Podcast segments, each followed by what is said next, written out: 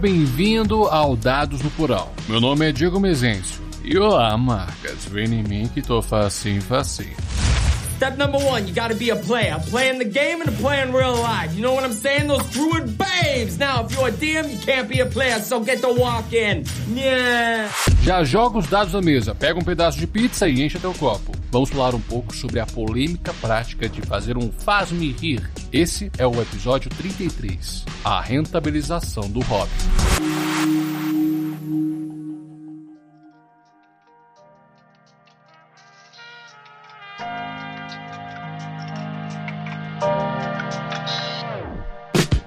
Com recorrência que aparece em alguns grupos de Facebook o tópico do mestre profissional. Quando o assunto surgiu no Brasil, ele foi recebido com bastante hostilidade pela maioria dos praticantes do hobby. Mestre profissional? Ah, quer dizer que mestre de RPG se tornou uma ocupação? Um ofício? Eu vou precisar fazer um concurso de capacitação técnica ou faculdade de mestração? Ah, eu vou cobrar meus direitos de jogador. Ah, mas o que condiciona essa profissionalização? O entendimento disseminado de profissional é aquele de serviço empregado com qualidade. E essa qualidade vem de conhecimento e habilidades específicas. Esse entendimento é correto, mas não é o único. Teu entendimento do profissional é aquele que exerce uma profissão e a profissão é definida com a prática habitual com pretensão remunerativa. Outro entendimento é aquele que realiza uma função especializada. Todos estão corretos. Portanto, podemos condicionar a profissionalização do mestre quando é empregado conhecimento e habilidades específicas para a mesa com pretensão remunerativa. Isso faz dele um profissional formal? Depende. Faz dele um profissional liberal? De forma nenhuma. Ele é um autônomo? Com certeza. Peraí! Eu até sei porque ele não é um profissional liberal, pois é preciso conhecimento específico adquirido em informação técnica para executar um ofício específico. É, e não temos cursos de mestração nas faculdades e cursos técnicos. O autônomo também faz sentido, pois é uma prática habitual independente. Um serviço que não precisa de conhecimento vindo de um curso profissionalizante. Mas como assim depende da circunstância de profissional formal? Existe a possibilidade de colocar um mestre de RPG na carteira de trabalho? Não faz sentido. Foi esse depende que me fez gravar esse episódio. Pois existe uma possibilidade, só depende do mercado de entretenimento brasileiro. E nesse balaio do mercado, tô colocando a indústria e os produtores de conteúdo, o grande e o médio. O que vou fazer aqui é uma observação do que está acontecendo no exterior e como isso pode influenciar no Brasil. Já estamos sofrendo algumas influências que irei editar mais à frente no cast. Aqui vou citar dois gigantes do entretenimento. Critical Role e College Humor. Ambos são empresas que têm em sua agenda de produção mesas de RPG. Dimension 20, sendo o quadro mais rentável de College Humor, é composto por empregados registrados na folha de pagamento da empresa, não são terceirizados. Brandon Lee Mulligan é um narrador profissional formal. Em respeito a Critical Role, Matt Mercer é um funcionário. Mentira! É verdade, não minto. No site da empresa, no tópico de time empresarial, apenas Laura Bailey, Sam Regal, Lee O'Brien e Tellison Jeffrey são sócios da empresa, cofundadores. Na folha de pagamento, o Matt é tido como Chief Creative Officer. Eles inventaram este cargo para explicar a função de mestre. E só por isso faz dele um profissional formal. Ai, tô pasmo. Ah, Diego, mas isso aí é... não tem no Brasil, né? Isso aqui é só lá no exterior. Ledo engano. Pelo meu conhecimento, no Brasil tem. A produtora Maré Filmes Limitada possui um canal chamado Maré Geek e, dentre os diversos conteúdos do canal, possui um quadro chamado 20 Natural.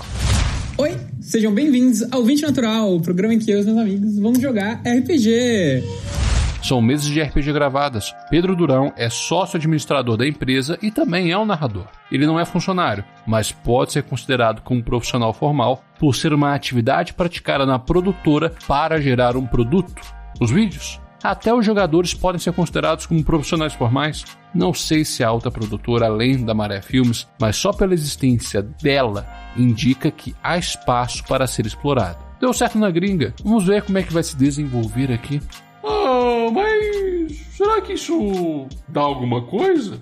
Não vai acabar tudo em pizza, não? Não. Muito pelo contrário. Acredito que tem bastante potencial no Brasil. Hoje a ideia está mais difundida. Uma boa parcela dos RPGistas não condenam mais a prática, apesar de ainda possuir resistência. O profissional formal do RPG ainda está no seu estágio embrionário. Nos Estados Unidos é uma prática que não tem mais de 7 anos. Começou com o Geek and Sundry e quando o Critical Role estourou, até a produtora Corridor fez um programa de RPG chamado Son of a Dungeon, Agora há um mercado todo por trás disso. Há mesas temáticas patrocinadas por algum jogo. Teve a mesa de Elder Scrolls Online, feita no Critical Role. Tellspire já patrocinou duas campanhas de Dimension 20. Agora, exemplos nacionais. Sim, aconteceu no Brasil. Já que não temos muitas produtoras que fazem mesas de RPG, a Bandai Namco do Brasil entrou em contato com a galera da Jumbo. Trevisão, o Della, Pedrock a Sil, também fora da editora, o Calango e a Letícia Mota, para poder fazer uma one-shot temática. E ela foi dividida em três partes para assim poder fazer o marketing do lançamento do jogo. Em 2021, a Amazon Prime Video foi atrás do Pedroca e de alguns outros streamers como a Caleira, Selbit, a Nayu para fazer uma mesa de A Roda do Tempo. Com tantas mesas de RPG sendo streamadas, algumas até fazendo bastante sucesso, como a mesa do Selbit, mostra potencial para o mercado explorar. Eu posso estar sendo muito otimista, mas existe negócio aí. Rapaz, que loucura! Ganhar dinheiro de empresa jogando RPG. Bobagem! Onde já se viu ganhar dinheiro com RPG? É só a empresa me dar um refrigerante e um salgadinho vagabundo que narra uma mesa pra ela. Ai, mas isso não vai acontecer, queridinho. Ué, por quê? O gasto dele seria ínfimo? É porque você é tão ruim que não chega a valer um refrigerante e um salgadinho. ah, agora me surge uma parada. Com essa nova prática mercadológica de vender o produto através de uma mesa de RPG, consequentemente, também não estaria vendendo um estilo de mestrar? Olha, em uma outra época, eu diria que não, que seria uma bobagem ter esse pensamento. Até acontecer o Mercer Effect a romantização do que deveria ser um mestre e uma mesa de RPG. E isso não é por conta da prática mercadológica, é por conta do próprio sucesso de Critical Role. Esse pessoal é um fenômeno. Não dá para replicar o que eles fazem. Temos uma significante quantia de streams de RPG que, apesar de utilizar o mesmo formato, não conseguem alcançar o mesmo nível de reconhecimento. E não há o que se falar na questão de equipamento. Quando iniciaram, apesar da equipe de produção, eram três câmeras, grids desenhados e alguns microfones. Quem for ver os primeiros episódios, nossa, era uma coisa muito feia. Hey, hey guys, welcome back. So, uh, just to give you a little heads up, we are playing the fifth edition of Dungeons and Dragons. Um, we recently converted over from Pathfinder, for those who play Pathfinder, and one of our players was a gunslinger. There are no rules for fifth edition, so I had to create and customize those for the game. So bear with us on that. O que você acabou de escutar foi o início do primeiro episódio da primeira campanha de Critical Role. E hoje, essa galera é uma potência. O público se apaixonou por eles. E a forma como eles jogavam, como o Mets narrava, foi colocado como ideal, pois eles eram profissionais. É, não era mais fácil responder que sim? Não, pois a resposta é um talvez. O Mercer Effect foi um problema, pois novos jogadores queriam ter a mesma experiência que a stream. E isso é irreal. Cada narrador narra de uma forma, tem um estilo, cada mesa tem uma sinergia. E com o tempo, esse efeito foi minguando. O Matt ainda é considerado um dos melhores narradores de RPG, mas as pessoas deixaram de observá-lo como uma obrigação a ser replicada. E por conta de tudo isso que eu disse, é muito difícil surgir um novo Mercer Effect mas pode acontecer novamente com um outro narrador em evidência.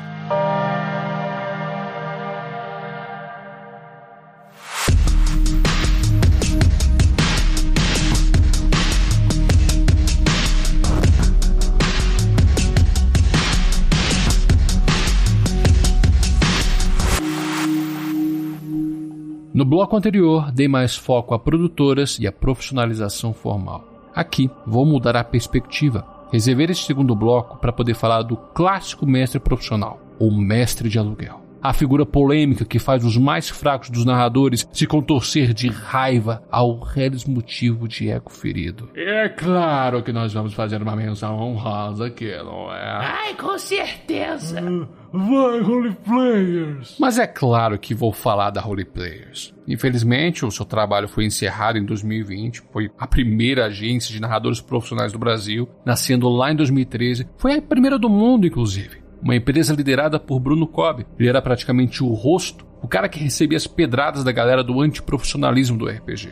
E eles foram muito importantes para todo o movimento. Antes deles, só o melhor juízo, alguns narradores mais ativos em eventos de RPG eram chamados ou recomendados para narrar determinados jogos. Olha só o que a Domi fala desse tempo, lá no episódio 20 do Dungeon Geekcast, Mestres Profissionais de RPG, volume 2. Você não criou tipo de bobo alegre de, do nada. Você percebeu que existia uma demanda no mercado, isso há muitos anos atrás. Eu lembro Eu que a, de, a, a Devir ela fazia, é, ela dava alguns brindes para incentivar as pessoas a mestrarem no, nos internacionais. Na sexta-feira que era para as escolas, né? É, dava camiseta então, pra nós, era camiseta, 25% de desconto, o mestre pagava metade, era um incentivo é. porque desde aquela época nós tínhamos o problema de poucos mestres no mercado. É, até, até hoje. Porque é ser mestre é uma coisa complicada, é uma coisa trabalhosa. Não é tipo você sentar numa mesa e falar umas três horas. Não, você precisa ler, você precisa ter o material, você precisa entender do que você está falando, você precisa ter o controle daquelas pessoas que estão sentadas na sua mesa, entendeu? Remediar qualquer tipo de situação. Então, nós tínhamos esse problema desde antes. Por mais que hoje as pessoas falem, ai, nossa, o RPG morreu e não sei o que, não. O RPG ele sempre teve nessa corda bamba, porque nós não tínhamos apoio. Mestres, caro ouvinte, eram e continuam sendo a minoria dos praticantes. Pessoas preferem passar tempo criando personagens a aventuras ou campanhas. E pela escassez, o narrador se torna uma figura requisitada para eventos. Vislumbrando isso, surgiu a Roleplayers. Seu foco era narrar em eventos e se não estiver enganado, muitas ressalvas aqui, pois não tenho tanta certeza, acredito que até já foram requisitados em escolas para falar sobre RPG educação. Corrija-me se eu estiver enganado, mas algo que eu tenho certeza é que eles fizeram uma parceria com a Taverna Medieval, uma hamburgueria temática, e as pessoas iam lá jogar RPG com eles. Pagavam para estar lá. Faziam corujões de RPG na Geek House, vendiam uma experiência. E vou te falar uma coisa: a pessoa que está pagando para jogar RPG quer de fato jogar RPG. O lado ruim disso é que você tem que lidar com vários tipos de pessoas, boas e ruins. Olha só o que o Kobe falou da Dungeon Geekcast sobre a burocracia da contratação. Porque na época que eu comecei, isso era mais complicado. 93, até 2000, 2003. Quando a equipe começou em 2013, eu já tinha apanhado muito com isso. Então eu já protegia muito a equipe da forma como eu poderia proteger, porque afinal de contas também não sou super-homem, né? Acaba vazando alguma coisa sempre. Hum. Mas só de ter essa peneira, né? De, de criar um, um, contrato social ali que, que, que a pessoa sabia que ela não podia submeter aquela pessoa a qualquer desígnio dela, é, a página de, de, de, contratação do serviço já tinha uma série de critérios ali. Meu, você não pode desmarcar o jogo com menos de 40 horas de antecedência, 48 horas de antecedência que eu não vou devolver o teu dinheiro. Você não pode oferecer cerveja nem produto alcoólico para o meu narrador. É, você não pode é, escolher o que você quer narrar muito em cima da hora. É, em suma, a gente protegia esse, esse, narrador de onde dava.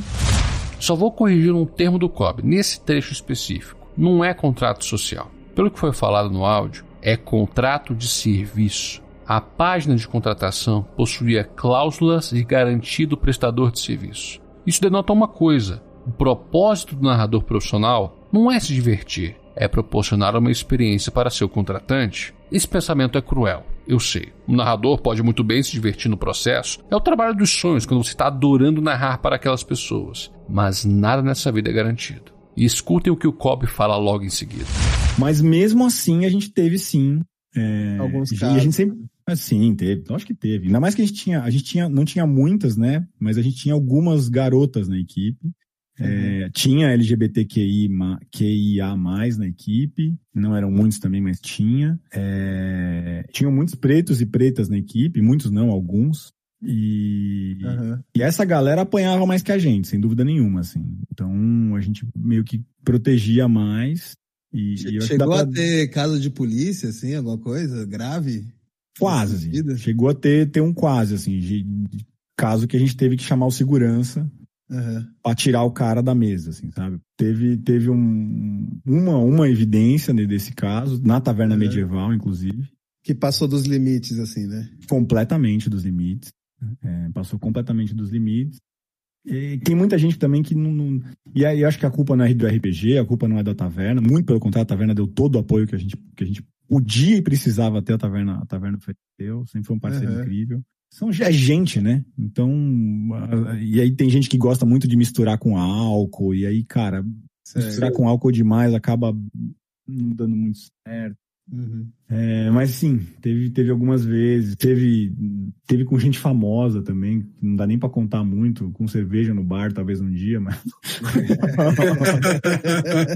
mas teve com gente famosa, da gente ter que tirar o corpo fora. Caramba. Teve caso de, de sei lá, acusação de abuso. Cara, tudo que vocês é. podem imaginar que um, Nossa. um grupo de pessoas que passou tempo demais com seus hormônios cerceados, né? Uhum. É, e, a bomba, e a bomba caía no seu colo, né? Eu não preciso falar, mas vou falar mesmo assim.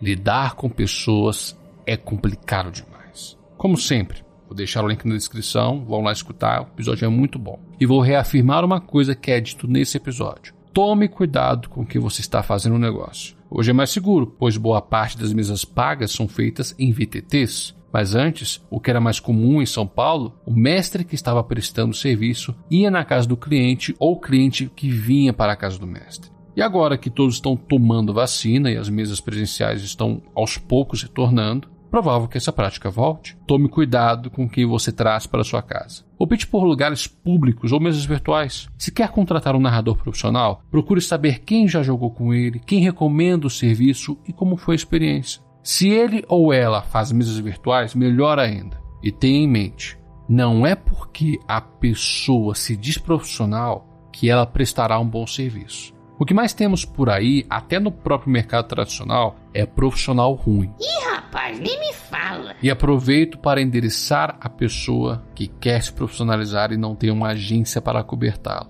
Você precisará investir em software e equipamento. Não só isso elabore um contrato de serviço. Já se foi o tempo em que pessoas poderiam confiar somente na palavra. Contrato de boca, combinado com aperto de mão, não vale nada. Contrato de serviço é uma garantia que o cliente terá o serviço contratado e que você, como mestre profissional, será protegido legalmente de possíveis condutas transgressoras do cliente. O Kobe até listou algumas dessas condutas. Você está ali para vender uma experiência.